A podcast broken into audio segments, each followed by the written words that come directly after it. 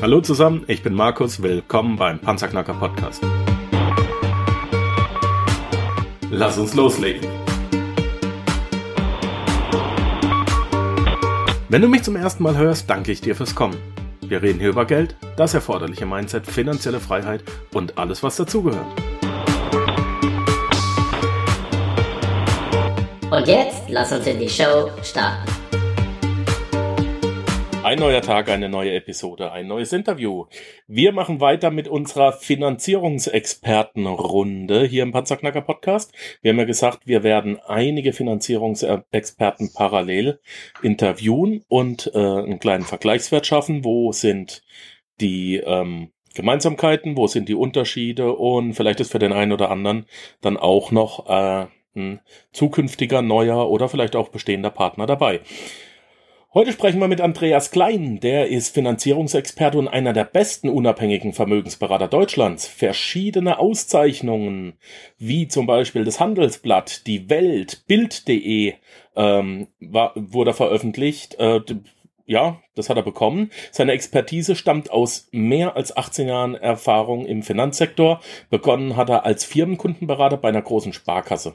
Vermögensanlage und Finanzierung hat er so richtig erst gelernt, wie er selbst sagt, als er 2007 in die freie Wirtschaft gewechselt ist. In leitenden Tätigkeiten für zwei große Vorgesellschaften und eine Leasinggesellschaft hat er Immobilientransaktionen begleitet, Vermögensanlagen für hochvermögende Kunden beraten und Flugzeuge wie den Airbus A380 finanziert.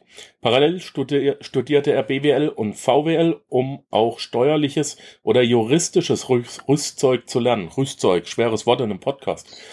Ähm, was ihn aber auch immer gestört hat, war, dass er immer nur ein, zwei Produkte von einem Unternehmen anbieten konnte und nie wirklich frei und unabhängig beraten konnte. Heute begleitet er als unabhängiger Berater Privat- und Geschäftskunden bei allen Finanzfragen. Seine Kunden profitieren von seiner Erfahrung als ehemaliger Banker und dem breiten Netzwerk zu Banken, Steuerberatern, Bauträgern und so weiter. Deshalb kann er heute ehrlich und unabhängig aussprechen, was er denkt. Er bringt alle Finanzthemen auf den Punkt und deshalb hat er seine Firma auch Finanzen auf den Punkt genannt. Andreas, ich glaube, ich habe alles gesagt. Ähm, herzlich willkommen im Panzerknacker Podcast. Die erste Frage an jeden Interviewpartner, wie geht's dir? Hallo Markus. Ja, dann hast du ja eigentlich schon alles gesagt. Äh, natürlich geht's mir extrem gut. Das Wetter ist fantastisch. Äh, wir haben uns nett unterhalten und ich freue mich tierisch, auch wenn die Woche jetzt mit dem Warten auf den Podcast natürlich total lang war. Aber ähm, ja, jetzt kann es ja endlich losgehen. Hervorragend. Ich habe keine Ahnung, also ich wohne hier in den Schweizer Alpen und ich habe keine Ahnung, was du mit Wetter total gut meinst. Wenn ich das Fenster aufmache, sieht das aus, als äh, du kennst den Ausspruch der Gallier, äh, als ob uns der Himmel auf den Kopf fallen würde. Bei uns ist grau, dunkel und anhand der Berge sehe ich ja natürlich, wie tief die Wolken hängen und die sind maximal 200 Meter über mir. Also, wo wohnst du nochmal, Andreas? Äh, ich wohne mitten im schönen grünen Ruhrgebiet, mitten in Nordrhein-Westfalen. Und da habt ihr jetzt tolles Wetter? Ja. Ich hätte ja jetzt fast gesagt, seitdem die äh, Industrieschornsteine hier nicht mehr rauchen, haben wir nur noch gutes Wetter, aber äh, das wäre dann vielleicht auch gelogen. Ja. naja, ihr seid ja nah am Rheintal. Wir haben, äh, heute ist der achte Zweite. Wir sind mitten in der Karnevalsaison. Von daher hast du vielleicht auch das sonnige Gemüt eines Rheinländers. Ja, ohne Frage. Wunderbar. Andreas, erzähl du mir doch auch mal bitte, was denn die Arbeit und der Auftrag eines Finanzierungsvermittlers ist. Was bietest du denn überhaupt an? Ja, also ein Finanzierungsvermittler macht eigentlich letztendlich nichts anderes, als sich den ganzen Tag mit Banken oder anderen Dienstleistern rund ums Thema Bau rumzuschlagen und zu hören, wer hat denn gerade äh, die besten Produkte, die besten Ideen, beziehungsweise auch ist es ja manchmal ein ziemlich saisonales Geschäft. Also fragst du eine Sparkasse im Januar oder im Dezember die gleiche Frage für den gleichen Kunden, kann die unterschiedliche äh, Antwort äh, tatsächlich extrem unterschiedlich sein. Warum? Ähm, ja, manchmal haben die die Bücher einfach schon voll und manchmal ist Jahresanfang und der Banker muss auch noch ein bisschen Umsatz machen. Also mache ich den ganzen Tag nichts anderes, als mir äh, Banken anzuhören, Gespräche zu führen und dann auf der anderen Seite Kunden zu beraten und zu sagen, was ist eine ideale Finanzierungsvariante, äh, was macht man, was lässt man vielleicht besser, braucht man ein öffentliche Förderbank wie eine KfW mit an Bord oder lässt man das lieber sein? Ja, und natürlich der Ausblick für die Zukunft. Was passiert da auf der Zinsseite? Äh, sprich, wie kann man auch einem, einem Kunden heute schon vielleicht 10, 15, 20 oder ja manchmal sogar 30, 34 Jahre Zinssicherheit an Bord holen? Äh, das ist eigentlich mein Auftrag. Vom Prinzip nichts anderes als ein Banker, nur dass ich halt versuche, 400 Stück im Überblick zu behalten äh, und auf der anderen Seite meine Kunden ja zu briefen, was man macht und was man lässt. Du hast 400 Banken im Repertoire. Mhm. Ja, in, in der Praxis braucht man die eigentlich nicht. Äh, wenn wir mit 50 äh, durch die Tür gehen, dann hat man eigentlich sicherlich genug. Aber äh, unterm Strich, Software macht es heute möglich. Ähm, Banken arbeiten in Software in die, sag mal, in die linke Seite rein, sagen, was sie sich wünschen, welche 500 Punkte müssen erfüllt sein. Davon stehen schon 20 auf der Aus hier, also ist ganz hochtrabend heißt das, was man bei einer Bank ähm, sagen wir vor Ort in einer Filiale erzählen würde, äh, erzählt bei mir und dann gucke ich halt äh, auf der anderen Seite, was passt bei einer Bank äh, sinnvoll durch die Tür, äh, woran könnte es haken, diskutiere mit Banken dann mal typische Themen, ähm, die so kommen können ähm, oder was es gerade Schönes an Produkten gibt. Und ähm, ja, also 400 braucht man in der Praxis tatsächlich nicht, stehen aber über Software heute ganz locker zur Verfügung. Ja, jetzt habe ich bei mir, Andreas, in meiner Tonspur gerade zum zweiten Mal, ich sehe, wir sind ja über Skype verbunden, wir sehen uns ja. Ich habe in der Tonspur zum zweiten Mal jetzt Unterbrechungen gehabt. Pass mal auf, jetzt gehen wir einfach hin und schalten mal beide unser Video aus und hoffen, dass wir dann äh, unser Interview einfach weiterführen können, so dass dann die Tonaufzeichnung weiterhin gewährleistet ist, ja? Ähm, ja, wenn okay. ich dich gerade mal bitten dürfte, auch dein Video auszuschalten. Ähm, hm, Eben kurz gucken, wie das geht. Ja, bei Skype unten. Ähm, einfach, dass wir die Sicherheit der Technik gewährleisten. Es kommt selten vor, aber es kommt vor. Dann sehen wir uns jetzt halt nicht mehr okay. Da sieht man halt, dass das alles echt ist. Ich schneide sowas auch nicht raus, das bleibt drin. Äh, wir sind ja hier kein Radiosender, von daher alles easy. Ähm, du hast gerade eben Stichwort genannt, Zinssicherheit. Was verstehst du darunter und warum brauche ich das? Ich habe dir ja vorher schon mal kurz erzählt, dass ich ja relativ lange Zeit ja in der Finanzwelt gearbeitet habe auf der anderen Seite. Das heißt, als, als Banker insbesondere für eine Großsparkasse im Rheinland, also große Projekte gemacht. Ähm, von daher habe ich vielleicht den Vorteil, den so ziemlich ja, wenige Finanzierungsberater haben, nämlich komplexe, große Finanzierungsthemen gemacht, ähm, die ich immer mitgenommen habe, sagen wir mal so, ja, auch für den Privat- und Geschäftskunden heute. Ähm, ich habe damals mit Kunden wie Bayer oder Douglas, Kaufland, Lidl, um mal so ein paar Größenordnungen zu nennen, auch mal am Tisch äh, immer dabei gesessen. Sowas macht natürlich kein Berater alleine in der Größenordnung. Aber da lernst du wirklich das Finanzierungsgeschäft. Äh, jede Marge ist besprochen, wie eine Finanzierung auszusehen hat, wo die Zinsen herkommen, wo sie auf der Welt gekauft werden äh, und wie am Ende dann eine Finanzierung auch auszusehen hat. Ähm, also für mich bedeutet Zinsen erstmal, lange Zinssicherheit ist nicht immer notwendig ähm, insbesondere vor, vor vier, fünf, sechs, sieben Jahren oder natürlich noch länger zurück, ähm, musste man meiner Ansicht nach nicht zwangsläufig 15, 20 Jahre Zinssicherheit sich sichern, ja, sondern man kam eigentlich mit den typischen zehn Jahren ganz prima durch die Tür. Äh, es gab aber auch sicherlich äh, Zeiten, wenn du einen Geschäftskunden fragst, vor 10 oder 15 Jahren, dann hätte der immer gesagt, nee, ich hole mir eigentlich nur eine Kondition irgendwie rein für einen Monat, drei Monate. Aber wenn es äh, dann äh, doch irgendwie so einen gewissen Finanzierungsspielraum gibt, äh, dann sichert man nach oben ab. Also früher hat man das über Wertpapiere gemacht oder irgendwelche sogenannten Cap-Darlehen. Das kennt man vielleicht noch aus der äh, Finanzierungswelt auch bei Privatkunden. Erklär mal Aber kurz. Ja, also letztendlich ist mal Beispiel. Ähm, ich gehe an den Markt und sage, bitte besorg mir jeden Monat oder alle drei Monate einen Kredit. Sowas nennt man dann äh, zum Beispiel Euribor-Kredit.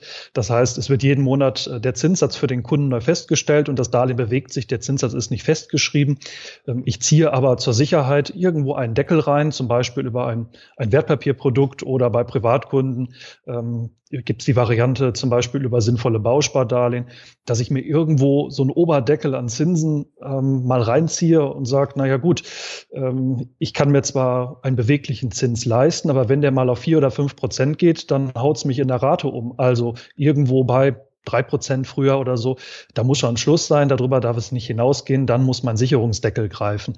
Ähm, ja, Privatkunden können sowas relativ, relativ simpel äh, zum Beispiel über, ja, heute über Bauspardarlehen lösen. Ist nicht jedermanns Sache. Ich bin im Moment ein ziemlich großer Fan davon. Ähm, es ist nicht immer die günstigste Variante, aber ähm, ja, mein, ich sag mal, mein großes Motto deshalb muss auch äh, Kunde immer zum Berater passen und andersrum. Ähm, für mich ist die beste Finanzierung kein, kein billiger Zins. Das ist immer das Ziel von einem freien Berater wie vom Kunden. Wir sitzen da in einem Boot. Äh, ich versuche immer den günstigsten zu finden, weil dann arbeitet der Kunde mit mir und läuft mit mir zusammen ähm, Hand in Hand äh, zu einer Bank und schließt ab. Dann verdiene ich Geld und dann hat der Kunde seine Finanzierung. Ähm, aber ich habe nichts davon, wenn der Kunde nach fünf, sechs, sieben Jahren dann wieder auf der Matte steht und sagt, äh, du, das war eine tolle Idee, dass wir nur einen kurzen Zeitraum gesichert haben, aber ab Jahr zehn habe ich eigentlich die Vermutung, meine Rate verdoppelt sich, ich bin jetzt mein Häuschen los, meine Familie und meine Kinder finden das nicht so toll.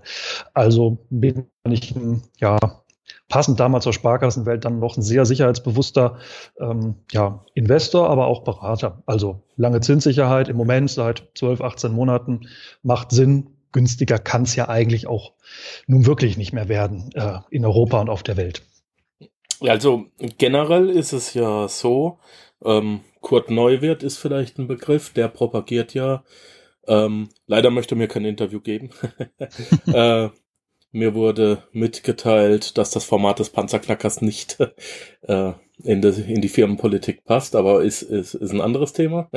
ähm, äh, dennoch äh, habe ich große Augen gemacht, als ich den Mann das erste Mal auf, auf der Bühne gesehen habe und äh, er propagiert hat, dass man, äh, dass eine Festschreibung von zehn oder mehr Jahren äh, für ihn äh, so eine Art prophylaktische Kopfwehtablette ist.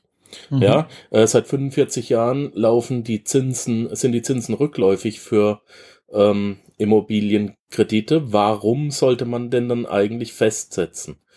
Oder mhm. festschreiben. Naja gut, ein Grund ist sicherlich, weil die Bank sonst sagt, ich mach's nicht. Aber wieso denn so lange? Ähm, wo, wo sind wir denn aktuell? Sag's mir doch mal, ich weiß es gerade gar nicht. Jetzt Februar 2018. Na, kommt zum einen erstmal drauf an, welche Bank ähm, und zum anderen auch ganz deutlich natürlich drauf, welche Sicherheit möchte ich haben. Also äh, ich habe äh, Finanzierung gemacht für jemanden, der gut verdient, ähm, aber auch jetzt nicht äh, gerade das komplette Haus inklusive aller Nebenkosten und die Küche finanzieren will äh, für 0,9 Prozent. Ähm, ich habe aber auch einen Kunden gehabt, der gesagt hat, na, ich bin selbstständig, habe gerade mich selbstständig gemacht und will aber unbedingt das Häuschen verdienen gut. Äh, der hat aber auch 2, irgendwas Prozent ähm, haben wollen. Hauptsache es funktioniert. Also die Mentalität ist da, ähm, ja, Mentalität der Menschen ist einfach bei jedem ganz anders. Ich kann den hochvermögenden Arzt, der 30.000 netto im Monat hat, nicht mit dem leitenden Angestellten für 3.000 netto vergleichen. Für jeden gibt es ein Konzept.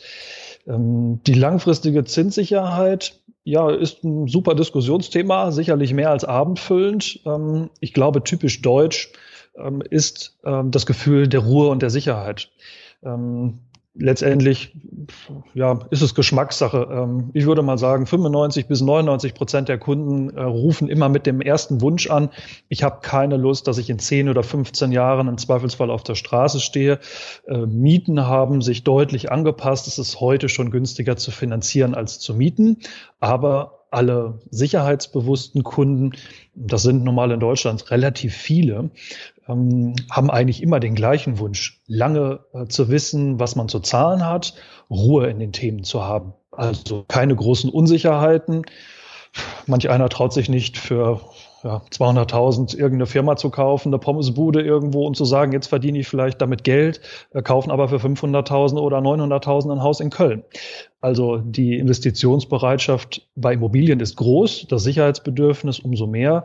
Deshalb bin ich aus meinen Kunden oder Gesprächen getrieben schon ein großer Verfechter äh, von langer Zinssicherheit.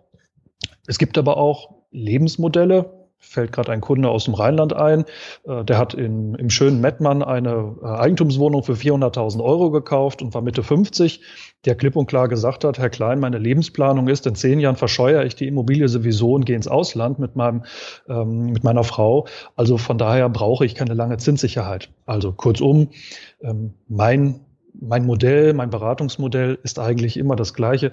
Ähm, eine Finanzierung ist nur ein Bestandteil von einer Vermögensplanung. Das heißt, wenn sich jemand mit dem Thema Immobilie beschäftigt, dann muss er sich eigentlich auch zwangsläufig mit dem Thema Absicherung, mit seinem bisschen mit seiner Lebensplanung und Vorstellung beschäftigen. Gibt es Kinder? Sind die geplant? Wie wird das Einkommen sich verändern? Vielleicht gibt es Gehaltssteigerungen. ja, kommt vielleicht ein erstes, zweites, drittes Kind, was dann erstmal vielleicht das Einkommen der Familie ähm, ja, belastet in, dem, in der Form, dass es einfach vielleicht die Frau zu Hause bleibt mal für ein Jahr oder zwei. Also das muss zur Lebensplanung passen und deshalb äh, passt es ja, zwangsweise eigentlich auch zu dem, was wir vor na, knapp zwei Jahren neu gesehen haben. Ähm, die EU hat ein neues Gesetz veröffentlicht. Die Banane ist auf der Welt und in Europa standardisiert und die Krümmung der Gurke auch. Warum sollten nicht Finanzierungen auch standardisiert worden sein? Das war vielleicht leider überfällig. Also hat auch die ähm, EU vor zwei Jahren ein neues Gesetz eingeführt äh, oder umgesetzt, auch in Deutschland. Und da ist ziemlich genau geregelt, ähm, wie eine Finanzierung auszusehen hat. Da ist geregelt, was ein Kunde für Unterlagen brauche, äh, was ich verdienen darf an so einer Finanzierung, wenn die Bank mich dafür bezahlt und aus ihrer Marge abgibt. Ähm, von daher, vieles hat sich mittlerweile an dieses Thema Lebensplanung eines Kunden angenähert. Und da drin zieht zum Beispiel ja ein spezielles Szenario. Wenn der Kunde sich heute entscheidet und sagt, ich möchte gerne nur zehn Jahre und damit möglichst billig finanzieren und ich fahre gern das Risiko, ab Jahr elf vielleicht eine verdoppelte Rate zu haben, dann kommt die Bank mit dem sogenannten 6 oder 8 Prozent Szenario um die Ecke und berechnet ihm mal, was würde denn passieren? Der Zinssatz explodiert. Ähm, was bedeutet das? Wir reden anstatt einem Zins von zwei vielleicht auf drei oder dreieinhalb. Ähm, und die Tilgung vielleicht auch ein bisschen mitgestiegen ist über die Jahre, was sie immer tut. Äh, dann habe ich vielleicht 50, 70, vielleicht 100 Prozent mehr Rate plötzlich und wer sich heute so knapp 1000 Euro leisten will im Monat und plötzlich 2000 Euro bezahlen muss, ähm, der merkt dann schon, ja, da wird es mich äh, als Kunde an die Grenze führen oder wahrscheinlich ist das Haus dann weg. Ähm, und auf der anderen Seite ist genau das eigentlich auch das Thema aller Banken beziehungsweise auch der EU gewesen. Ja, lass uns doch mit dem Kunden mal drüber reden, dass auch ein Haus Kosten hat und selbst wenn es abbezahlt ist und ich in die Rente gegangen bin, es auch Nebenkosten hat. Also von da bin ich schon ein Verfechter, da eine lange Stabilität reinzukriegen. Äh, dann darf es auch mal bei so einem großen Investment auch ein, zwei, 3.000 Euro mal mehr kosten. Aber dafür habe ich aber auch für ein paar hunderttausend Euro Sicherheit äh, und auch keine Bauchschmerzen mehr. Ähm, oh, mir fallen jetzt einige Fragen ein. ähm, gehen wir mal, gehen wir mal von, von, von der Schiene privater Häuslebauer ähm, auf, auf ein bisschen auf die Schiene Investor. Ich möchte als Investor anfangen. Ähm, mhm. Ich bin Mittelverdiener, habe so meine dreieinhalbtausend netto in Deutschland, äh, komme jetzt zu dir. Wo liegt der Unterschied ähm, vom Investor zum privaten Häuslebauer äh, beim Bankenbedarf? Also was muss der angehende Investor mehr mitbringen oder was muss der anders machen? Welche Voraussetzungen muss der erfüllen, damit äh, du und die Bank auch mit dem jungen Panzerknacker jetzt arbeitet. Mhm. Mm, also erstmal ist es ja gar nicht so unterschiedlich, weil auch, sag mal, ein Investor oder auch ein Geschäftskunde ist immer auch ein Privatkunde. Also von daher, ähm, Unterschied bei einer Bank ist sicherlich, dass wir erstmal einen anderen Ansprechpartner bedienen müssen. Ähm, wenn es um das Thema Investition geht, wird logischerweise, also was ist mit Investition gemeint? Ich kaufe mir ein Vierfamilienhaus. Ähm, rein rechtlich unterscheidet sich da eigentlich nicht mehr, ob ich dann äh, übertrieben gesagt äh, für 20 Millionen ein Hotel irgendwo an der Ostsee kaufe. Also letztendlich eine Bank ähm, hat andere Forderungen an den Kunden, ähm, möchte, dass er auch ungefähr weiß, da was er tut. Das kann logischerweise auch immer flankiert sein Geht ein Kunde mit seinem ersten Mehrfamilienhaus zur Bank und sagt, ich wollte mal gerne, dann stellen die drei doofe Fragen, merken vielleicht, dass er steuerlich oder was das Thema Nebenankosten des Objekts angeht, vielleicht noch nicht so fit ist und sagen, ja, das würden wir schon gerne machen. Sie haben ja ein akzeptables Einkommen, äh, das können wir uns gut vorstellen. Ähm, aber letztendlich alle Fragen, die dann so aufkommen, ähm, wie kann ich vielleicht einen, einen Zinssatz stabilisieren, wie kann ich eine Steuerlast minimieren, ähm, das hat er vielleicht als Thema dann einfach, ja, sich vielleicht über einen Podcast oder über Google mal irgendwo erlesen. Aber wie das in der Praxis tatsächlich ist, eine, eine konkrete Berechnung dazu zu machen, da hapert es meist. Ähm, also da wirklich eine Rechnung zu aufzustellen und da fit zu werden und auch alle Besonderheiten zu kennen. Ähm, und das merkt natürlich auf der anderen Seite ein Banker auch und sagt, naja gut, ähm, wenn jetzt jemand kommt, und das ist ja heute ganz oft der Wunsch, jetzt sind Zinsen billig, ich komme mal zur Bank marschiert und sage, ich möchte nicht gerne äh, nur den Kaufpreis oder habe vielleicht auch ein bisschen Eigenkapital, sondern wenn ich das Haus plus alle Renovierungen und die Nebenkosten auch noch äh, mit Makler, Notar und so weiter, also schnell mal 10, 12, 13 Prozent Nebenkosten, die möchte ich gerne auch noch finanziert haben Gibt es tatsächlich, ja, kommt immer wieder mal vor. Dafür muss aber eine Bonität gut sein. Dann fragt eine Bank eigentlich immer das Gleiche. Warum macht der Kunde sein Problem zu meins, dass er kein Eigenkapital hat? Das ist in diesen Tagen, also seit drei, vier, fünf Jahren vielleicht deutlich ähm, einfacher geworden. Beziehungsweise gibt es dazu auch Produkte oder Möglichkeiten. Aber ähm, am langen Ende macht es schon einen Unterschied, ob ich mir jetzt jemanden mitnehme, na, das ist jetzt ein bisschen Eigenwerbung, äh, den Finanzierungsvermittler, Berater, der ja täglich, also sich zehn, zwölf Mal manchmal mit der gleichen Bank telefoniert, äh, die einen bestens kennen und wissen, wie man auch seine Kunden berät. Ähm, ja, also ich kann immer mein Gewicht quasi mal auch so als Berater mit in die Runde werfen und sagen, liebe Bank, ihr wisst ganz genau, was für Kunden ich habe, dass die gut vorbereitet sind.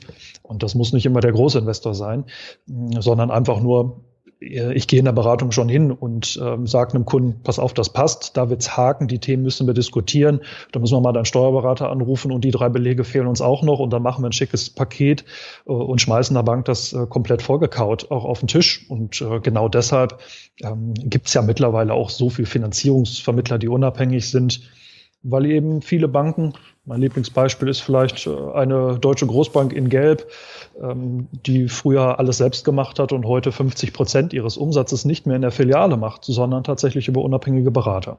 Also Tipp an die Kunden, ähm, sich Beratung reinholen, ob steuerlich oder in der Finanzierung, macht immer Sinn. Man wird nicht döver dadurch und äh, die Machbarkeit wird normalerweise höher.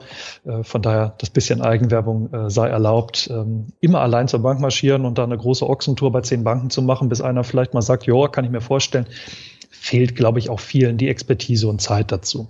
Mhm. Ja, wenn ich mich aber jetzt von dir beraten lasse, was kostet mich das? Ähm, ja, glücklicherweise äh, nix. Ähm, insbesondere, wie gerade schon mal gesagt, ähm, wie kann eigentlich eine Bank mehr Umsatz machen, schließt aber Filialen überall. Ähm, ja, die Filialen sind ja die große das große Problem, die große Krux äh, aller Filialbanken. Ähm, es kommt keiner mehr dahin. Ich glaube, ich war zwei Jahre nicht mehr, obwohl ich Geschäftskunde bin, zwei Jahre nicht mehr bei meiner Haussparkasse, Haus Volksbank und Haus Onlinebank sowieso nicht. Also äh, bei keiner meiner Banken, mit der ich so für mich privat arbeite, habe hab ich mich, glaube ich, mal sehen lassen in den letzten irgendwie 24 Monaten, aber nutze trotzdem Dienstleistung, Finanzierung und dergleichen. Also was hat sich eine Bank dabei gedacht? Lass uns das Thema doch einfach äh, auf unabhängige Vermögensberater ausgliedern Früher war das so ein bisschen stiefmütterlich, da war man eigentlich eher der Wettbewerber. Äh, heute haben Banken ähm, eigene Beratungsmannschaften, die nur darauf warten, dass ich anrufe und sage, pass auf, ich habe einen gut vorbereiteten Kunden. Also Praxisbeispiele, äh, eine Deutsche Bank, eine Commerzbank, eine Deutsche Ärzte- und Apothekerbank, da sitzen äh, ganze Mannschaften bei mir hier in der Region, die nur darauf warten, dass ich einen Kunden vorstelle.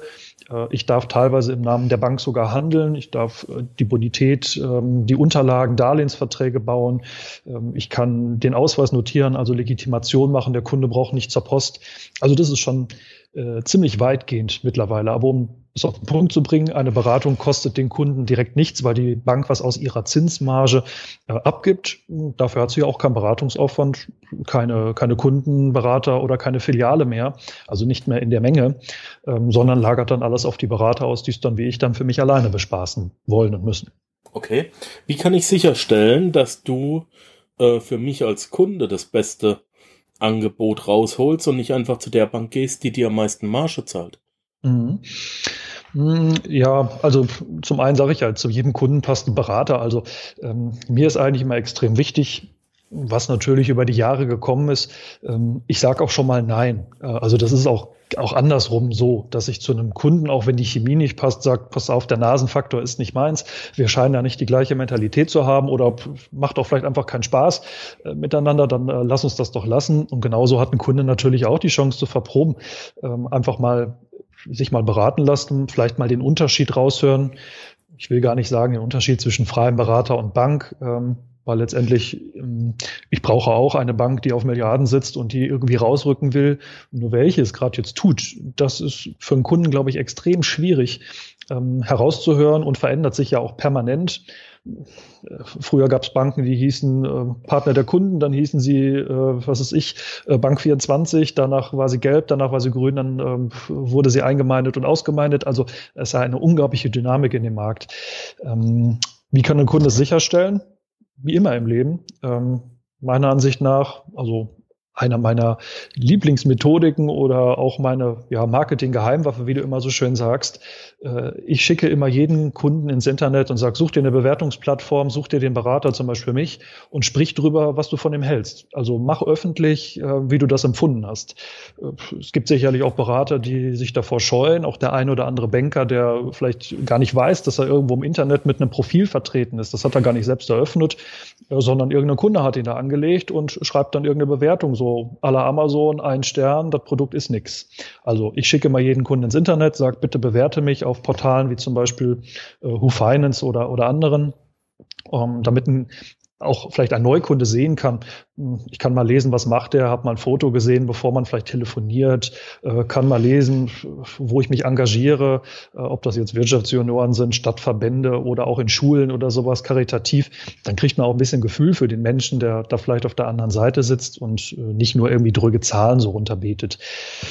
Ja, also grundsätzlich würde ich immer jedem raten, gucken, ausprobieren, schauen, was es im Internet über denjenigen gibt. Konsistente äh, Unterlagen, Internetseiten, Facebook-Auftritt, Kommentare von Kunden. Ähm, ich finde, das ist, äh, hilft einem schon, um ein gutes Gefühl für den Berater zu kriegen. Und sonst ist ja ein gewisser Vertrauensvorschuss für einen Berater gehört, glaube ich, auch immer, ähm, auch immer dazu. Mhm. Finde ich aber schon mal äh, fair und gut, wenn man ja, wenn man sich aktiv nicht vorstellen kann, dass man irgendwie schlecht gearbeitet hat. Ähm, oder wenn man genau weiß, man hat Scheiße gebaut, sagt man ja auch niemanden bewerte mich. äh, von daher spricht es ja schon mal für dich, dass du, dass du die Leute dann um eine derartige Bewertung bittest. Ne? Ja, ist aber auch äh, sicherlich ein mutiger Schritt, ich sag mal jetzt aus meiner Sicht nicht, aber ich habe den einen oder anderen Beraterkollegen, man pflegt ja auch so seine Netzwerke, man muss ja heute auch nicht mehr alles als Berater selber wissen bei 400 Banken. Also ähm, ich arbeite auch in einem Beraternetzwerk, hier quer durch Nordrhein-Westfalen zum Beispiel und wir tauschen uns regelmäßig aus. Äh, es gibt auch Finanzierungskollegen, die sagen, bitte, äh, du bist viel fitter in Kapitalanlage und steuerlichen Themen. Ich habe da einen Kunden, der, äh, was ist ich, der ist selbstständig und der muss Steuern sparen. Ich kann ihm zwar eine Finanzierung machen, aber die Immobilie dazu, die passt oder vielleicht das Versicherungsprodukt, da musst du auch mal helfen. Ähm, also da gibt es eher miteinander und ich fahre da immer ungern äh, die Ellbogen aus. Das rächt sich sowieso über die Jahre irgendwann, äh, mhm. spätestens wenn ein Kollege oder Mitbewerber schlecht dabei sprechen würde. Also ich lebe vom, vom Image, vom Renommee seit ja, 18 Jahren ähm, für auch Spezialberatung, zum Beispiel für Banken durch, äh, die zum Beispiel vermögende Kunden haben und sagen, na, ich darf dem eigentlich nicht sagen, so als Privatbank, dass ich das Thema nicht kann. Da hole ich mal den Spezialberater dazu und äh, nenne den dann einfach externen Unternehmensberater oder irgendwas, damit nicht, äh, ja, mit der Kunde vielleicht auch nicht direkt sieht, äh, dass eine Bank auch nicht alles kann äh, oder können muss. Ähm, so, da bin ich ich dann, also ich für mich deutlich transparenter.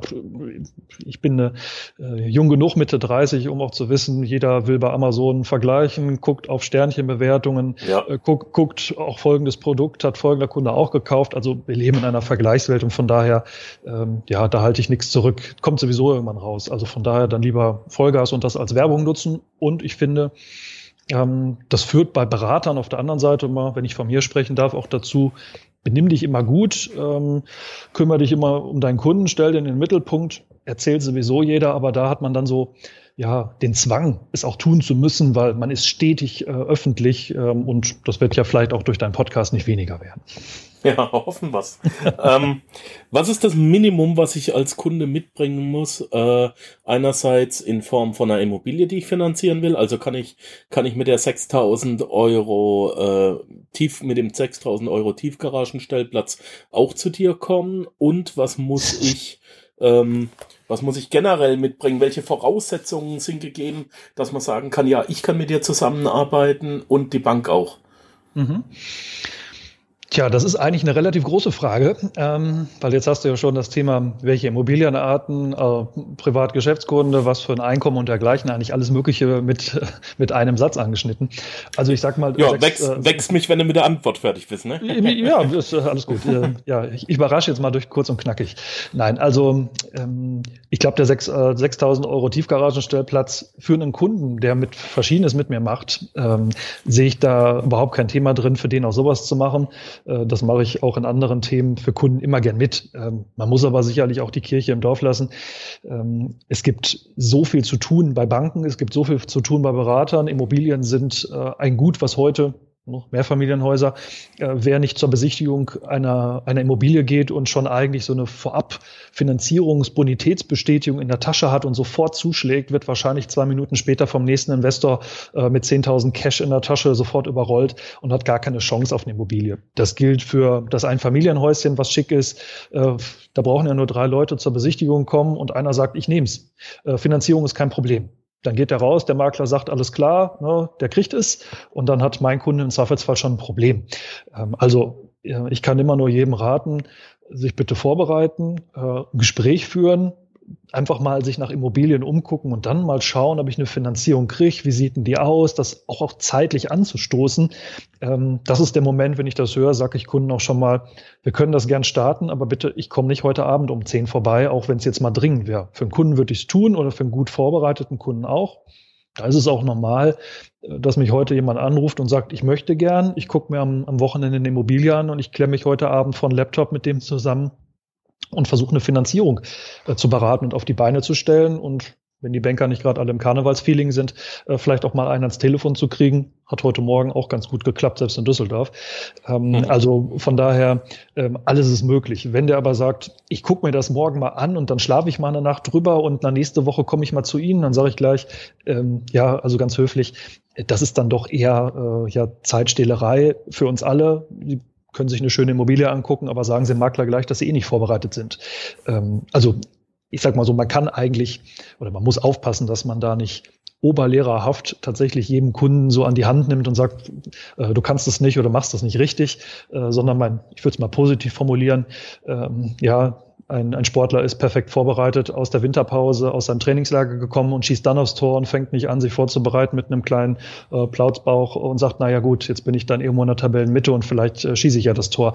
Vorbereitung ist heute das A und O und Schnelligkeit auf meiner Seite ähm, ja fast sogar noch wichtiger. Was beinhaltet eine derartige Vorbereitung? Was verstehst du unter vorbereitet? Was mhm. muss ich wissen? Muss ich den Quadratmeterpreis wissen äh, in, in dieser Gegend? Ähm, was ist vorbereitet? Mhm. Ich würde einem Kunden eigentlich äh, immer erstmal raten, den Kontakt zu suchen, ob das jetzt, ich will jetzt die Banker an sich gar nicht ausschließen, es gibt ja auch einige pfiffige, so ist es ja nicht, ähm, also den Kontakt zum Berater zu suchen, um das Thema Finanzierung, was ja normalerweise fast jedes Mal der Fall ist, ähm, erstmal abzuklären. Man kann auch Vorgespräche führen, das mache ich auch. Ähm, wenn ich von einem Kunden höre, hm, ich habe Folgendes vor, ich habe äh, folgendes Eigenkapital, kann ich mir damit eine Immobilie leisten, dann gehe ich auch natürlich in Vorgespräche. Es muss nicht immer der Deal, der Umsatz und sonst was sofort sein. Das wäre auch ehrlich gesagt heute total unnormal. Äh, es ist eher normal, dass mich jemand am 1.1. anruft und dass der am vielleicht im Juni, im September oder im Dezember erst die Immobilie findet. Ich habe letzte Woche für einen Kunden eine Immobilie finanziert, ähm, hier auch in Nordrhein-Westfalen, den habe ich kennengelernt 2016. Äh, also das ist normal, dass der Weg auch einfach deutlich länger ist, bis man was Passendes gefunden hat. Umso ärgerlicher ist es, wenn man nicht vorbereitet ist. Was heißt das? Ich habe mal mich vorweg beraten lassen. Ich habe mal die ersten Unterlagen zusammengestellt, Gehaltsabrechnungen, ein Rentenbescheid macht Sinn, eine Personalausweiskopie, also nichts Wildes und habe einfach mal drüber gesprochen und mal geguckt, was braucht man noch, äh, um dann vielleicht die Immobilie wieder zu verpassen. So, und muss dann wieder zwei Jahre suchen. Also zum Hörer greifen, anrufen, was brauche ich denn, seine Situation erzählen, das dauert eine Viertelstunde, macht man telefonisch, kommt vorbei oder per Skype oder sonst was. Äh, ich habe Kunden, die schicken mir Sachen per WhatsApp und sagen, hier, das sind meine drei äh, Gehaltsabrechnungen und Ausweiskopien da können Sie mal einen Blick drauf schmeißen. Können wir mal drüber sprechen. Also mhm. ganz, ganz, ganz pragmatisch.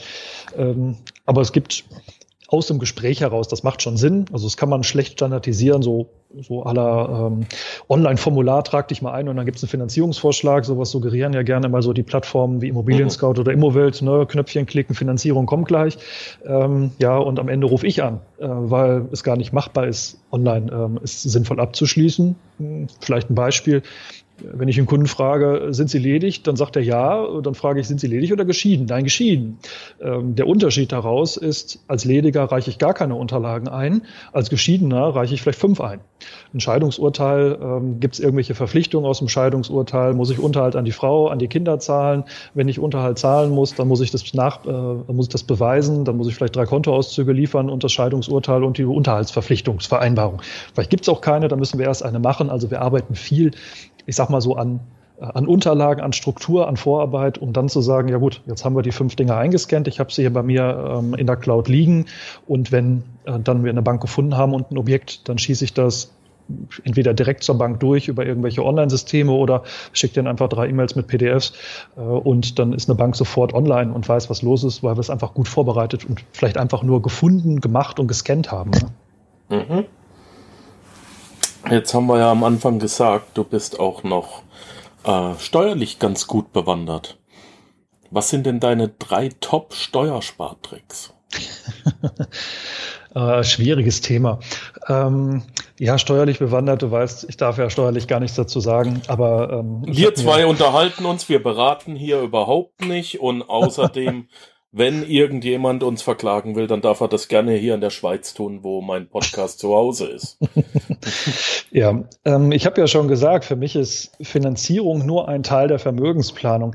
Ähm, ob das jetzt die Hälfte ausmacht oder von mir aus ein Siebtel, was ganz oft so ist, mm, das kann ich vorher noch nicht sagen. Das kommt mal ein bisschen drauf an, was für eine Art Kunde, was hat er für Themen, äh, hat er jetzt äh, sein Einkommen oder hat er vielleicht auch schon vermietete Immobilie äh, oder hat sich nebenbei irgendeinen Wald gegönnt und hat Einnahmen aus Forstwirtschaft. Also das weiß ich ja vorher nicht. Ähm, aber ich sag mal, umso mehr ich weiß, äh, umso besser kann ich helfen. Äh, goldener Tipp der Beratung kann eigentlich immer nur sein. Und meine Arztkunden, wenn sie es hören, werden alle mit dem Kopf fröhlich nicken und sagen, ja, da hat er recht. Äh, erst Anamnese, dann Rezept. Ähm, wenn ich nichts weiß, kann ich nichts empfehlen. Äh, steuerlich, ich sag mal, gibt es natürlich immer äh, verschiedene Varianten. Der Investor kann zum Beispiel über vermögensverwaltende GmbHs arbeiten hochvermögende Kunden, nicht nur aus dem steuerlichen Grund, das ist immer so ein bisschen, hm, will jetzt nicht sagen kritisch, aber ähm, letztendlich ist es nicht die Idee einer Stiftung zum Beispiel, ähm, steuerliche Themen so nach vorne zu treiben, sondern ne, wenn Sie Robert Bosch oder sonst was fragen, oder Hertie oder dergleichen, dann haben die keine Stiftung gegründet, um Steuern zwangsläufig zu sparen, sondern weil die was im Familienvermögen halten wollten. Also ist immer so die Frage, muss man jedes Modell eigentlich ausreizen, bis irgendwann der Gesetzgeber kommt und dann die Lücke wieder schließt oder das, das Modell war vielleicht anders gedacht. Ähm, ich rate eigentlich den meisten immer, guck dir steuerliche Themen an mit Steuerberater und mir, ähm, lass uns zu dritt am Tisch setzen, dann wird da ein Dreieck draus und dann ähm, muss ich sowieso meistens erstmal gucken, ist der Steuerberater jetzt äh, fit in seinen Themen. Ja, nicht jeder ist jetzt äh, und nicht jeder Anwalt kann Scheidung und Unverkehrsrecht gleichzeitig. Also jeder hat da seine Spezialthemen. Äh, ich kann eigentlich immer nur sagen, auch da dem Thema einfach mal einen Steuerberater darauf ansprechen. Man kann sich auch mal zu dritt hinklemmen oder dem Steuerberater knüpfen, mal über, über Dinge, die möglich sind. Ich persönlich bin kein Vertreter davon, dass man bei Immobilien alles immer steuerlich lösen muss, also direkt in der Immobilie, weil insbesondere in diesen Zeiten, äh, wo eine Immobilie auch schon mal nach einer Stunde verkauft sein kann oder, oder wenigstens reserviert sein kann. Ich habe auch Kunden, die laufen mit 500.000 Bargeld durch die Gegend und kaufen dann ein Familienhaus und sagen, ja, mit Finanzierung machen wir da nächste Woche. Also ähm, dann könnte ich es zwar steuerlich alles machen wollen, im Zweifelsfall komme ich aber heute gar nicht dazu, weil einfach die Zeiten zu schnelllebig sind und die Immobilie ist weg. Ähm, mein größter Steuertipp von da ist eigentlich wieder der gleiche wie vorhin. Ähm, sich vorbereiten, sich darüber unterhalten, gucken, wo gibt es Themen. Und man muss nicht alles in der Immobilie selbst lösen. Zum Beispiel aufwendig eine GmbH, die ist neu gegründet. Eine Bank findet es nicht so charmant, weil das ist neu gegründet und so weiter, sondern ein Kunde kann auch privat kaufen, überträgt es dann äh, von mir aus in äh, ein Objekt, ähm, also eine Objekt GmbH, Objektstiftung, vielleicht muss das auch gar nicht in der Immobilie selbst lösen. Also ich bin auch ein Verfechter davon, in Klammern, wenn die Preise in Ordnung sind, äh, was sie ja seit ein, zwei Jahren nicht überall und immer sind. Aber ich kann auch genauso gut mir äh, irgendein Denkmalobjekt oder sowas suchen in Berlin, Dresden, Chemnitz, keine Ahnung, so wie Günther Jauch und Co. es ja nun mal auch jeden Tag, äh, ich glaube auch in sehr großen Rahmen machen ähm, und kann vielleicht die Immobilie in Bochum oder Düsseldorf kann ich auch so kaufen. Ähm, ich kann aber meine steuerliche Lage nicht mit der Immobilie, aber meine persönliche steuerliche Lage ja auch ganz anders vielleicht optimieren. Das kann auch ein Versicherungsprodukt sein, was steuerlich ähm, greift. Ja, das nutzen ja auch viele Selbstständige. Es kann genauso gut aber auch eine Denkmalimmobilie sein. Also ich bin kein Verfechter davon, ähm, das Steuerliche nach vorne zu zerren und zu sagen, es muss immer alles steueroptimiert sein. Das haben wir vor 15 Jahren in der Kapitalanlagewelt ganz böse gelernt. Guckst du nur auf Steuern und Steuervorteile, dann vergisst du auch die Rendite und äh, Ist schön, wenn man einen Steuervorteil hat, aber die Rendite ist null oder vielleicht sogar negativ, weil es schiefgegangen ist. Dann habe ich zwar einen kleinen Steuereffekt, aber habe plötzlich ein riesen Problem an der Backe. Also ähm, auch da, finde ich, macht es immer das gesunde äh, Gesamtkonzept. Mhm, verstehe. Ähm, mir ist gerade eine Frage eingefallen. Ich bin mir gar nicht so sicher, ob die jetzt dusselig ist oder nicht. das, das merken wir gleich. ähm, wenn wir von und wie jetzt ich mit einem Finanzierungsvermittler sprechen, bin ich bislang davon ausgegangen, dass dieser Finanzierungsvermittler einzig und allein in der Lage ist oder seine Aufgabe darin sieht, mir Immobilien zu finanzieren. Mhm. Kannst du mir auch andere Sachen äh, finanzieren, sprich die Vermittlung dafür für die Finanzierung beschaffen und falls ja, welche? Mhm. Hm, also jetzt ich persönlich äh, habe Zugriff zum einen auf alle Immobilienfinanzierungsthemen. Ähm, das kann von einer Bank sein. Das gibt aber auch genauso gut Versicherungsgesellschaften, äh, also äh, eine AXA, Allianz, Hannoversche, äh, Signal Iduna und dergleichen. Alle machen auch letztendlich Finanzierungen, ähm, ist aber sicherlich ein Thema für sich oder kann man mal auch einen ganz anderen Rahmen nochmal drüber sprechen. Ähm, letztendlich gibt's reine Bausparkassenfinanzierung beziehungsweise Absicherung darüber. Also sag mal, das ist jetzt erstmal die reine Immobilienwelt für das selbstgenutzte Haus, die selbstgenutzte Wohnung, für das Rendite Renditeobjekt. Das kann eine Wohnung sein, das kann ein Mehrfamilienhaus sein. Ähm, gut, jetzt komme ich persönlich auch aus der Firmenkundenberatung, also war es für mich auch normal, äh, auch mal eine Gewerbehalle zu finanzieren. Äh, sicherlich ein viel komplexeres äh, Thema, viel aufwendiger.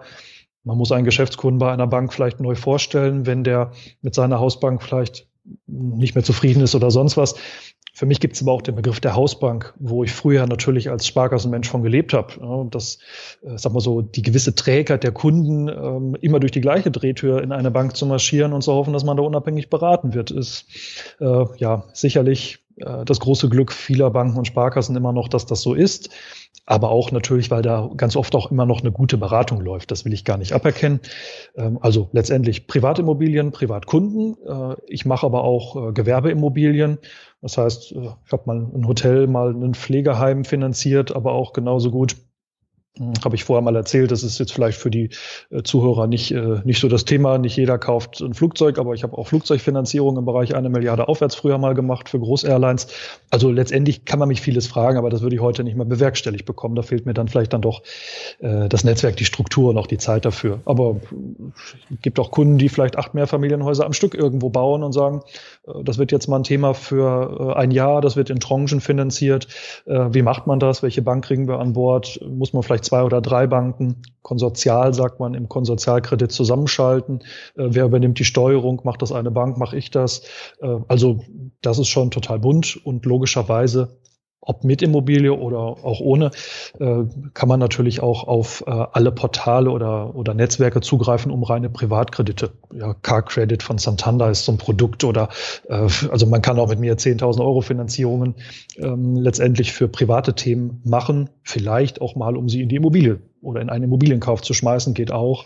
Also ich sag mal, das wäre so aus der Finanzierung heraus. Ähm, Gibt es jetzt nichts, wo ich mich vor Bang mache. Ähm, ja, und die Abstrusitäten, so jetzt aus dem heutigen Thema heraus, hier des Podcasts. Ja, ich würde auch für den Zahnarzt äh, mit seiner Praxis, würde ich auch die Praxis finanzieren und ich kann ihm auch 50.000 Euro Leasing oder Finanzierung für seinen Zahnarztstuhl äh, finanzieren. Also das Netzwerk äh, ist dann sicherlich da. Also wenn ich jetzt mal den Gedanken weiterspinne wir gehen mal komplett von den Immobilien weg und ich mhm. möchte mir einen, natürlich vorausgesetzt, ich habe auch 20, 30 Prozent Eigenkapital, ja, da, davon gehen wir mal aus, äh, ähnliche Konditionen wie bei, wie bei einer Immobilie. Ähm, ich habe äh, 20, 30, vielleicht sogar 40 Prozent Eigenkapital.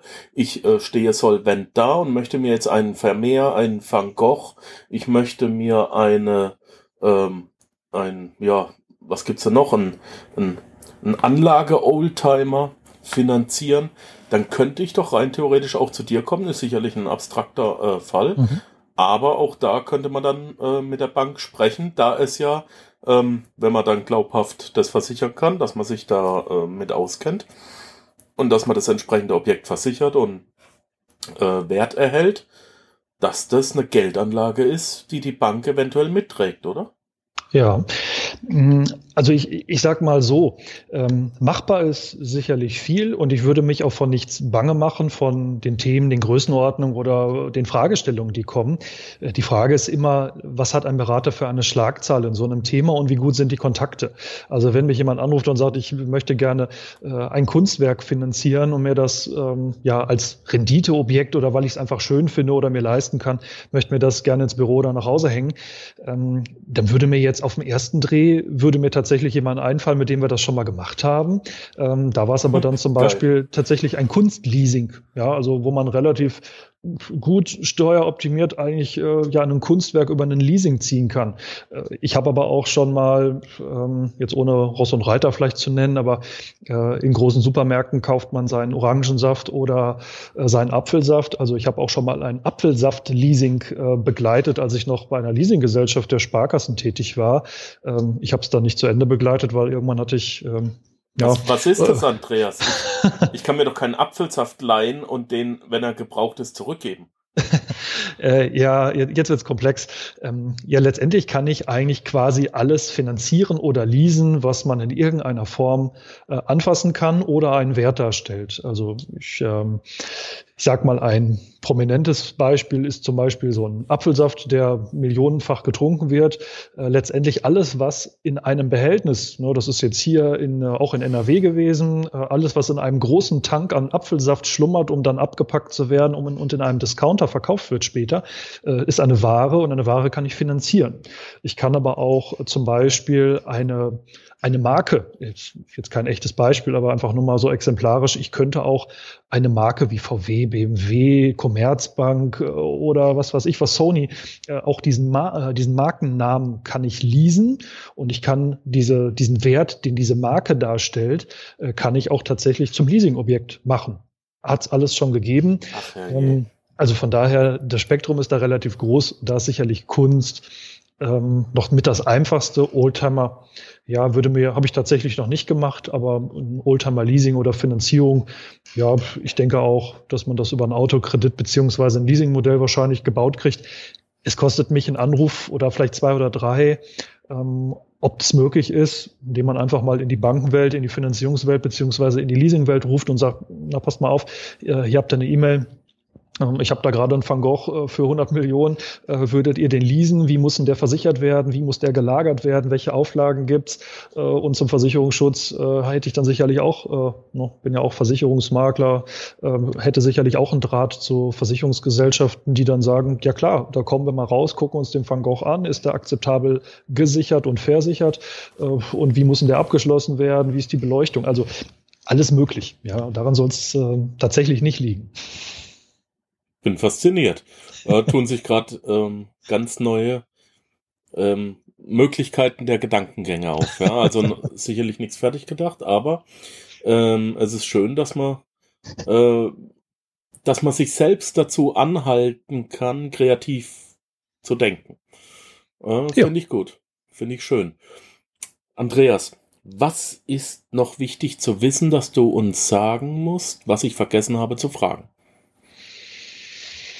Ja, ich glaube, das Wesentliche, mh, hm, glaube ich, habe ich als Botschaft rübergebracht. Ich bin ein Riesenverfechter der unabhängigen Beratung. Ähm, wie man immer so schön sagt, heute zu den typischen Themen, äh, Menschen leben im Hamsterrad, haben nicht genug Zeit, äh, unabhängig zu arbeiten, haben keine freie Zeiteinteilung im Job oder äh, keine finanzielle Unabhängigkeit. Ähm, ja, also letztendlich kann ich da eigentlich immer nur einen Tipp geben. Ähm, ja, jeder Kunde findet einen passenden Berater, jeder Angestellte findet den passenden Job. Ähm, für mich war eigentlich immer vollkommen klar, ähm, so unterbewusst zumindestens. Ähm, ich kann mich nicht gut in irgendwelche Hierarchien einordnen, wenn ein, ich sage es mal so, wie ich es auch dann tatsächlich auch in der Bankenwelt auch Vorgesetzten gesagt habe, äh, wenn wir ein Scheißprodukt haben, brauchen wir auch keine goldene Verpackung. Drin, drin, drin in der Verpackung riecht's immer noch ganz übel. Äh, also äh, von daher, äh, es macht manchmal einfach gar keinen Sinn, sich irgendwo reinzuquetschen, unterzuordnen oder, oder mit dem Strom zu schwimmen. Und ja, äh, mein Lieblingszitat ist äh, der gut bekannte Stefan Raab. Äh, ja, da wo, ähm, ja, wenn ich nach vorne laufe, dann kennt sich da eigentlich keiner mehr aus. Ähm, das ist zwar kurz und knackig, wenn man da mal ernsthaft mal abends drüber nachdenkt, äh, beim zwei Glas Rotwein, da merkt man eigentlich, wie viel Recht er damit hat. Ähm, nicht jeder will ganz vorne sein, was das auch immer heißt. Äh, für viele ist es auch einfach gut, im Beamtenverhältnis zu arbeiten, was nicht meins wäre. Ich habe aber auch ganz viele Beamte, die dann auch sagen, ja, sie sind aber einfach auch mein Gegenpol, ähm, der dann auch einfach sagt, was geht, was kann man machen. Ich habe aber auch ähm, ja extrem extrovertierte Unternehmensberater mit äh, hohem Einkommen, die sagen, wenn ich sie nicht als Gegenpol habe, der mir irgendwann mal auf dem Schuh latscht und einfach auch mal sagt, so jetzt ist Stopp, äh, das macht keinen Sinn, ja, dann treibe ich mich selber durch meine aggressive Aktienkauflust oder wenn ich irgendeine Unternehmen kaufe, auch irgendwann in die Insolvenz. Äh, so von daher, meine Aufgabe ist, glaube ich, auch äh, immer Menschenversteher, es hat mal jemand gesagt, Finanztherapeut. Ähm, also ich glaube, das ist eigentlich so das Wichtigste. Beschäftige ich mit den Themen, sei neugierig, lauf auch nach vorne, mal gucken, was kommt. Äh, dass es nicht einfach ist, eine Immobilie zu kaufen, einfach mal so ohne Vorbereitung, weil ich es online irgendwo bei Immobilien Scout gesehen habe. Ich muss nur klicken, die Finanzierung kommt, das Haus ist da und der Notarvertrag ist gemacht. Äh, das ist utopisch. Ähm, für mich war das war es vollkommen klar, ich muss mich irgendwann selbstständig machen. Das habe ich irgendwie immer gemerkt. Ich habe es aber von zu Hause eigentlich so durch Familie kein Vermögen. Die Eltern hatten keine Schulausbildung als Beispiel, keine, keine Berufsausbildung. Da hat es mir keiner mitgegeben. Aber gemerkt habe ich es eigentlich irgendwie immer, äh, dass es das Beste wäre. Es hat nur ein bisschen länger gedauert. Äh, ja, ist jetzt drei Jahre her, äh, bis ich dann irgendwann mal auch den Schritt aus selbstständigen Arbeiten als Angestellter in leitenden Positionen irgendwann mal dann auf den Tisch gehauen habe und gesagt habe, so jetzt reicht's mir. Ähm, ich möchte unabhängig sein. Das kann für einen Kunden nur das Beste sein. Und wenn ich den in den Mittelpunkt stelle, sagt wahrscheinlich auch jeder Berater. Ähm, aber ähm, man möge sich mal vorstellen, kein Mensch mehr würde an Rendite denken, sondern jede würde nur noch äh, den Kunden in den Mittelpunkt stellen. Ähm, ich versuche das jeden Tag. Äh, dann wird automatisch gute Kontakte, Weiterempfehlung und irgendwann auch Rendite und damit wieder Geld daraus. Also ähm, ich sag mal, die wichtigste Botschaft, vielleicht auch so ein bisschen in Dozenten-Oberlehrer-Mentalität mal gesagt. Äh, ich glaube, wenn wir uns alle ein bisschen mehr darauf konzentrieren würden, dass auf der anderen Seite äh, jemand Interessantes sitzt, der eine tolle Story zu erzählen hat und der irgendwas Schönes vorhat und ich den nicht versuche, über den Leisten zu ziehen, damit ich ein bisschen Provision verdiene, äh, dann wird am Ende wahrscheinlich ein ganz starker, sehr langfristiger Kontakt daraus. Der verteilt sich über Internetportale persönlich.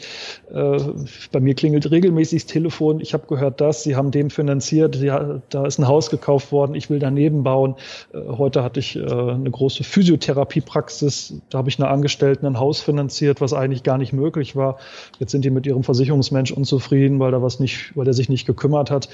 Da habe ich den erstmal noch in Schutz genommen, gesagt, reden Sie doch nochmal mit dem. Ja, also einfach so das, das Abbrechen macht ja auch keinen Sinn. Ähm, aber natürlich können Sie sich gerne eine zweite Meinung anhören. Ob ich die dann bin, ja, das müssen wir ja noch feststellen. Mhm. Ähm, Kardinalsfehler deiner Finanzierungsanfänger. Wo, äh, was ist so das, was ich, was ich ähm, durch, durch deine Kundschaft zieht, was du eigentlich immer korrigieren musst? Wo, wo liegt so die eine große Halbwahrheit, das eine gefährliche Halbwissen? Was macht jeder falsch?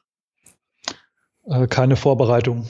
Also noch nicht, was ja auch keiner wissen muss, aber noch nicht verstanden, dass es heute tatsächlich eine ganz andere Immobilienwelt als vor zwei Jahren zum Beispiel noch ist.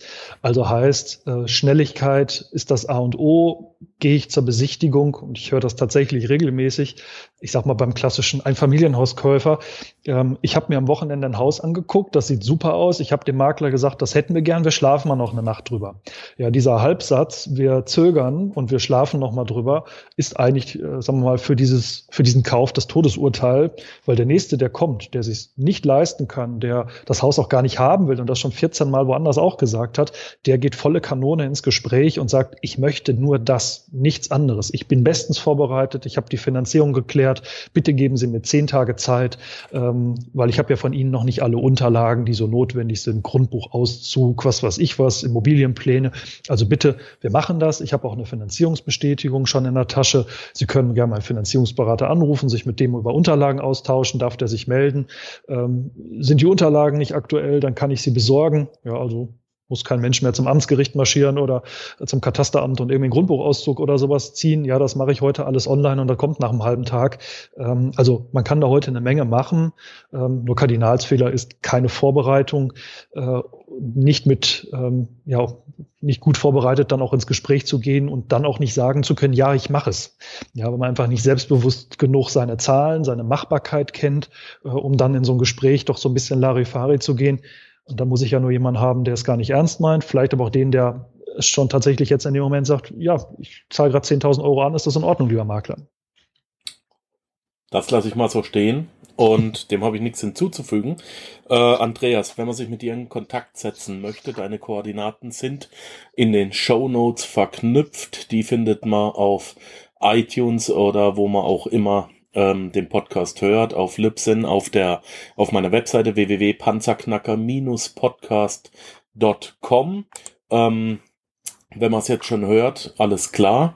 Äh, ansonsten einfach nochmal ein Slash Andreas Klein, dann ist man direkt auf dem Podcast www.panzerknacker-podcast.com slash Andreas Klein und da sind alle Koordinaten ähm, die man sich nur vorstellen kann. Und zwar deine Webseite, ähm, deine Kundenbewertung, whofinance.de und auch deine E-Mail-Adresse. Hm, ich denke mal, nicht umsonst bist du mehrfach preisgekrönt und ja, den Rest kann man sich von dir persönlich erklären lassen. Ich danke dir ganz, ganz recht herzlich für deine Zeit. Es war ein unheimlich interessantes und ein sehr, sehr angenehmes Gespräch. Und ähm, ja, wenn wir wieder irgendwas haben, dann werden wir uns schnell wieder kurz schließen und das dann auch besprechen. Ansonsten wünsche ich dir weiterhin viel Vergnügen. Ich glaube, du machst das ganz richtig und ganz toll und du hast viele Sachen gesagt, die ich äh, eben auch für den Panzerknacker ganz wichtig finde. Deswegen habe ich den auch gemacht. Äh, Aufklärung ist mit das Wichtigste. Ähm, und eben unabhängiger Finanzberater, der hat sicherlich mehr von einer vernünftigen Aufklärung als jemand, der an ein oder zwei Produkte ähm, gebunden ist, der also im Prinzip schon mit einer fertigen Lösung zu mir nach Hause kommt und nur noch mein Problem auf die Lösung zurechtbiegen muss. Mhm. Ja, ich danke dir ganz recht herzlich. Schwupps ist eine Stunde um. Du hast mich noch vor dem Gespräch gefragt, äh, wie lang es denn gehen soll, ob wir da vielleicht die Viertelstunde voll kriegen. Ja, haben wir geschafft. Ja, aber gut, äh, das Thema ist so riesig, äh, von daher erzählen gibt's dazu zu äh, wirklich ja genug und ähm, ja, ist auch immer tatsächlich, wie gesagt, auch das wird jeder sagen, das ist ja noch zu verproben, wenn man die Menschen kennengelernt hat oder die Berater. Äh, jeder meint es mit dem Kunden immer nur am besten, ähm, das sagt jeder, das meint vielleicht nicht jeder, das kann man nur verproben und von daher äh, habe ich dich ja vorher gefragt, brauchen wir tatsächlich vielleicht eine Stunde oder sowas, äh, weil man kann sich auch zehn Stunden drüber unterhalten und ich ja. glaube, in der Kürze liegt zwar die Würze, aber letztendlich wollen ja alle auch ein bisschen, äh, ein bisschen wissen, wie es funktioniert, was kann man machen, was sollte man lassen. Und äh, ja, zum Glück muss ich ja sagen, aus meiner Sicht geht das heute alles nicht online, sondern es ist ein Menschenbusiness und von daher äh, ja, äh, braucht es halt auch seine Zeit. Genau.